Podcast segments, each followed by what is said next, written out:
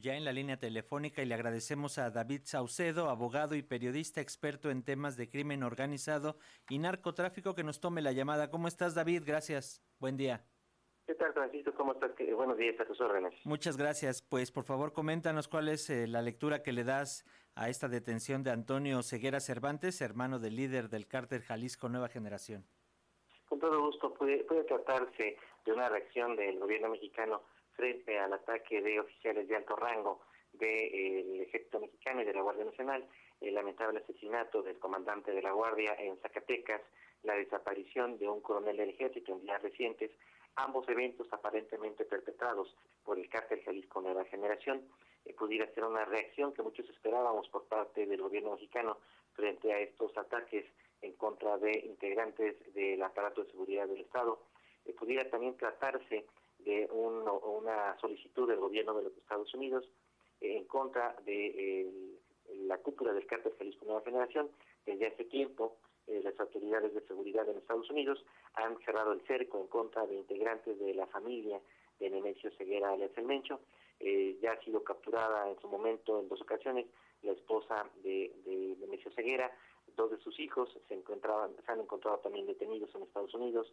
Eh, ahorita ya nuevamente eh, se lanza una orden de captura y la aprehensión de eh, Tony Montana, que ya había sido detenido en el 2015. Eh, Entonces, pudiera deberse tanto a un interés y un deseo del gobierno de los Estados Unidos de continuar con la presión en contra de la cultura del cártel o bien una reacción del Estado mexicano frente a estos ataques que han sufrido integrantes del ejército y de la Guardia Nacional. El día de ayer esperábamos, afortunadamente no ocurrieron, actos de represalia por parte del cártel Jalisco, evidentemente de actos de narcoterrorismo, que ha sido una de las respuestas que normalmente el cártel Jalisco desata frente eh, al, ataque en contra o los intentos de captura de eh, narcotraficantes de alto nivel de su organización.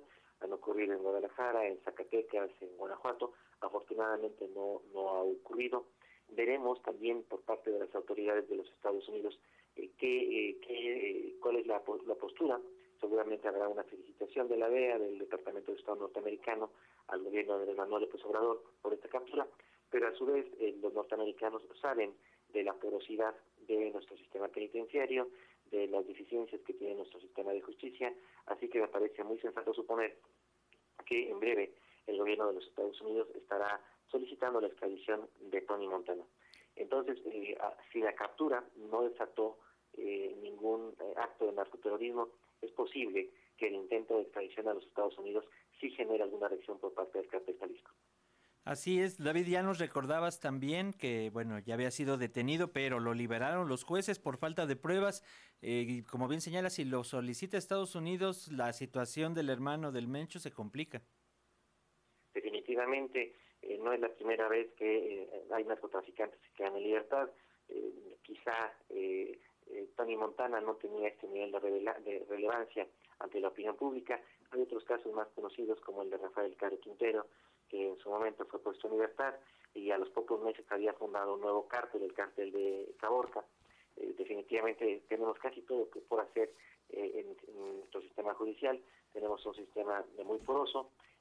también hay que decirlo, los jueces y magistrados reciben la presión, el famoso plata o plomo, por parte de los grupos de opinión organizado para emitir sentencias eh, eh, exculpatorias y poner en libertad a eh, los narcotraficantes que son llevados a, al sistema al sistema penal pero eh, esperemos pues que se tome una decisión acorde con el nivel del personaje seguramente hay ahorita en estos momentos negociaciones y consultas de parte de las autoridades de México y Estados Unidos para saber qué hacer con un integrante de este nivel del cártel Jalisco Nueva Generación.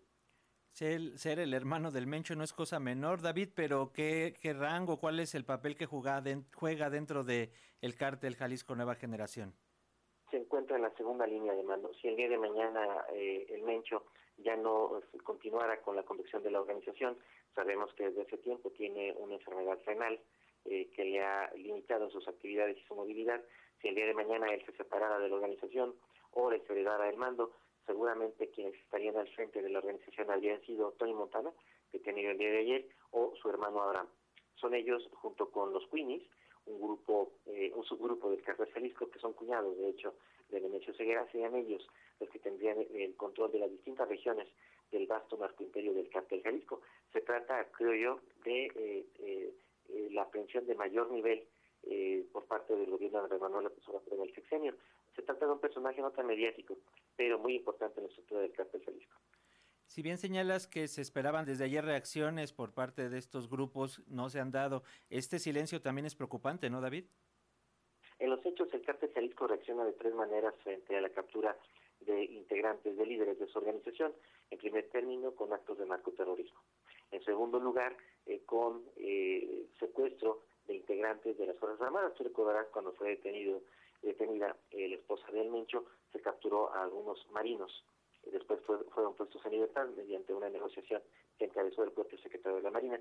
Y, finalmente, el, el cártel confía en, las fallas en el proceso que se generan luego de capturas de integrantes de su, organización, con el control que ellos tienen de eh, varias cárceles del sistema penitenciario mexicano, eh, es decir, la captura, incluso la sentencia en contra de un narco mexicano, no necesariamente tiene que ver con que se retire de la vida delictiva, porque lamentablemente el interior de las cárceles mexicanas pueden continuar con la conducción de las actividades y la conducción de actividades criminales.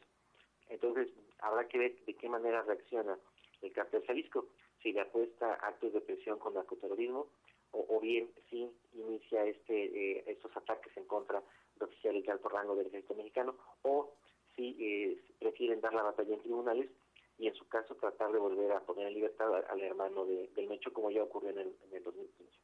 Así es, y también esperar los detalles de qué fue, cómo fue que se dio esta captura, si hubo inteligencia militar, en fin, todos estos detalles que nos van también a ayudar a entender lo que está ocurriendo en materia de seguridad en el país, David.